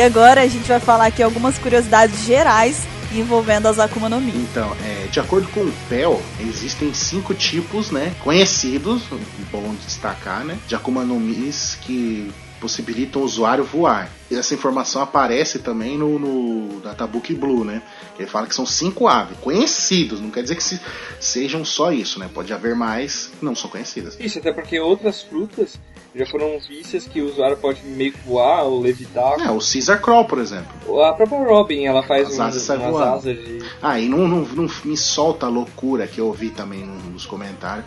Né, né! Nhê, nhê. Duffy, exatamente, o Duffy. Fala que falaram que ele voa. Meu Deus, ele não lê o que tá escrito nos balãozinhos que a gente tem o trabalho de traduzir, cara. O Lau fala que ele prende as linhas nas nuvens e se puxa. Então ele tá te, se estilingando, digamos assim. Tipo Homem-Aranha. Exa- exatamente, exatamente, Bururu, exatamente. Perfeito. Ele tá fazendo igual Homem-Aranha, ele joga a linha igual Homem-Aranha, joga a teia e se puxa naquela direção. Ele vai fazendo isso. Ele pode usar as nuvens. Exato. Aí até que o Lau fala, né? Que não, não vamos num lugar que não tem nuvem porque ele não vai conseguir vir atrás da gente. Então ele não voa, ele se, Se projeta. se projeta, exatamente. Então, o Barba Negra, ele também foi a primeira pessoa a assimilar a Akuma no Mi de outro usuário. Porque, se eu não me engano, o Spanner falou que se um, uma pessoa pegasse e comesse duas Akuma no Mi, os demônios brigariam entre si e a pessoa morreria. Eu não lembro se foi ele, mas isso é falado até mais de uma vez, se eu não me engano. É mencionado diversas vezes. Mas o Barba Negra, ele, ele suga a- o poder da Akuma no Mi de outra pessoa. E ele também é o primeiro a, a possuir duas Akuma no Mi, porque provavelmente ele sugou o poder, é algum, algum é, teorias, né? Mas é alguma coisa a ver com, com o poder da própria Akuma no Mi dele. Uhum. Ao que indica, ele consegue, com a Akuma no Mi dele, assimilar as duas Akuma no Mi que ele tem nele, né? Só que aí, pra, como isso é feito, a gente teria que se aprofundar em teorias, coisa que fica pro próximo. E não é, não é comentado que ele fez isso com a tripulação dele também? Que ele tá matando usuários de Akuma no Mi e passando o poder pra tripulação dele? Sim, é comentado. Então não é só nele que ele consegue, consegue fazer em outros. né? Sim. E aí fica a dúvida, né? Que vai ficar pro, pra gente teorizar no próximo cast. Será que ele consegue assimilar tipos diferentes? Tipo, porque ele tinha uma logia. Aí ele sugou a, uma Mas paramécia. ele sugou a do Ace também. Não, ele anulou o poder, né? Ele não sugou, ele não ficou com o fogo. Sim, mas ele poderia, provavelmente. Então, mas aí que tá. Será que ele poderia pegar outra logia? Ou será que só um tipo diferente? E nisso, será que ele consegue pegar outra? Não sei. Fica pro próximo cast. Exatamente. É, e uma, uma coisa bacana é que, por exemplo, quando uma vão colocar num filler, por exemplo, né, uma Akuma no Mi, os escritores, né, do, do- os roteiristas do anime chegam e perguntam, vai lá, pergunta, pô, se pode usar aquela Akuma no Mi específico, né? né? Como o próprio Oda explicou no, no, no, SBS, né? Que se eu não me engano foi o 37, né? Que eles chegam e perguntam para ele se, se ele já vai usar essas ideias de Akuma no Mi se não, se eles podem usar no, no anime. Então a única utilidade assim efetiva de um, uma Akuma no Mi que apareceu num filler é pra gente saber que ela não vai aparecer na história principal. Porque se o Oda deixou usar. Ou seja, nunca vamos ver o Chique. é porque se o Oda concordou, quer dizer que ele não tinha planos ou ele não tinha pensado em usar aquela Akuma no Mi na história principal. Outra informação, outra curiosidade é que algumas Akuma no Mi elas são tidas como únicas, né, ou especiais. Como por exemplo a, a Gorogoro no Mi do Enel. Ela é considerada uma das poucas Akuma no Mi invencíveis, né? Entre aspas, tá? Invencíveis, porque a gente já viu que ela foi derrotada. A Yami Yami no Mi do Barba Negra é considerada uma Akuma no Mi única, até mesmo para uma logia, né, que já é rara de natureza, né, já é única e rara de natureza. Mesmo dentro desse grupo, ela ainda assim consegue ser mais única ainda. É, isso é um dos motivos que, que o Barba Negra tinha tão, fazia tanta questão de ir atrás dessa Akuma no Mi. Tanto que ele matou lá o Tati pra, pra pegar ela pra ele, né? Sim, ele tava afoito, né, pra conseguir ela. Uma coisa que a gente não falou na Akuma no Mi do Enel é que ele conseguia aumentar o alcance do hack dele, do hack de observação, graças à Akuma no Mi. A gente tava falando sobre aumentar os poderes que a pessoa já tinha. Sim. Então, essa Akuma no Mi do Enel também dava esse poder para ele que ele tinha é uma observação bem maior, né? É, porque se você for parar para pensar que os raios que ele soltava é tipo uma espécie de extensão do próprio corpo dele, então tá explicado, né? Porque que ele consegue jogar um mantra tão longe assim. É, outras Akuma no Mi que são tidas como únicas, né, dentro dessa curiosidade ainda, é a Guragura no Mi do Barba Branca, que é considerada até pelo próprio Oda como a Akuma no Mi do tipo Paramisha mais forte. O Oda diz isso num SBS. Uma outra é a Ope Ope no Mi do LoL, que tem a fama de ser a Akuma no Mi suprema, a Akuma no Mi das Akuma no Mi. É, por causa da ideia de que ela pode tornar uma pessoa com vida eterna. Uhum. E isso daí foi o que a gente tinha para falar para vocês sobre as Akuma no Mi. É, obviamente que a gente pode ter deixado passar alguma informação, então se a gente deixou, vocês comentem, né, falando, porque a gente vai fazer a parte 2. Então a gente vai adicionar mais informações que tenham ficado para trás ou informações novas que tenham surgido. Como vocês puderam perceber, como eu avisei também no começo do cast, ele foi essencialmente conceitual, tá? A gente fez aqui um apanhado geral, um aulão sobre as Akuma no Mi. Espero que vocês tenham aprendido bem, não vão reprovar na prova. Espero que vocês tenham lembrado de muita coisa. E agora é hora da revisão. Né? agora vai ter prova, beleza? Vai começar aqui. Questão. Quais são os três tipos de Akuma no Mi, tá Não, mentira, mentira. É, mas qual foi o propósito? É, a gente fez esse resumão de Akuma no Mi. Na verdade, foi tanto para vocês quanto pra gente. Porque eu acho que Akuma no Mi é um tema que tem muita coisa, abrange muita coisa mesmo. E fazer teoria sem lembrar de detalhes como esses que a gente falou aqui é complicado. Né? Não vai deixar a teoria tão fundamentada assim. Então a gente fez na verdade para ajudar até vocês, para quando vocês forem escutar o Apex Cash Parte 2, vocês relembrarem, ah, é mesmo, lembro do, do Apex Cash passado que eles mencionaram isso. Então foi mais uma ajuda tanto para vocês quanto pra gente, para que a parte 2 seja ainda mais reforçada na, no que diz as teorias, né? E agora vem a parte que eu falei que vocês iam participar junto com a gente do Opex Cash. Como a gente vai fazer, como eu já falei 200 mil vezes aqui, a gente vai fazer a parte 2 das teorias, a gente quer que vocês enviem pra gente teorias que vocês querem que a gente discuta no próximo Apex Cash relacionados a Akuma no Mi. Vou reforçar, relacionados a Akuma no Mi, tá galera? Não vai mandar teoria que não tem a ver com Akuma no Mi, por favor. Então, comentem aí dizendo pra gente quais teorias vocês querem que a gente aborde no próximo Apex Cash de Akuma no Mi. E também envie pra gente por e-mail é, se, agora, outra coisa que eu queria dizer para vocês aqui, que eu queria que vocês participassem com a gente, é dizendo qual Akuma no Mi que vocês acham mais legal, qual que vocês mais gostam e tal, e qual que vocês gostariam de comer se tivessem a oportunidade. É, eu queria aproveitar e perguntar até para os meus colegas de Opex Cash aqui, qual é a Akuma no Mi que vocês mais gostam e qual que vocês comeriam? Não sei se a resposta vai ser a mesma para as duas perguntas é complicado, porque, tipo, várias Akuma no Mi, né, tipo, a gente tem um negócio, uma coisa que você gosta, até que a gente comentou lá quando a gente falou dos supernovas, né? Que eu falei que eu achava bacana aquela do Hawkins lá, entendeu? É, a do X-Drake também é legal, assim. A gente tem inúmeras, inúmeras. Mas a que eu comeria, não sei, cara, seria alguma de com poder de voar. Talvez a do Pel. A do Pel? É. é eu provavelmente comeria a Akuma no Mi do Smoker. Porque eu acho que ele não usa o poder total da Akuma no Mi dele. E é que... ele é um fracassado. Não, e quando, quando eu vi assim, eu falei, nossa, fumaça, um negócio muito, muito da hora, sabe? Por exemplo, quando, quando os caras entram no, no quarto e o quarto tá cheio de fumaça, assim, sabe? Ele lá dentro. Sim, sim. Eu achei aquilo muito da hora, sim, só que aí ele começa a apanhar e apanhar. tá apanhando até agora. Não, não, não. A gente, não, é que a gente gosta de sacanear o Smoker. Acho que até no outro cast eu comentei. Mas só que o Smoker, ele, tipo, ele tem um estilo bacana, assim. Ele é um, ele é um personagem bacana. Eu acho que ele escolheu errado Ele é injustiçado. Ele... Exatamente, ele é injustiçado, entendeu? Tipo, e ele é, e é meio cabeçudo, porque ele vai enfrentar um cara que ele absurdamente mais superior que ele, entendeu? Então ele acaba se dando um. É inconsequente, né? Exata, essa é a palavra, inconsequente. é, mas a Akuma no Mi dele eu acho muito da hora. É bacana, começo, bacana assim. sim.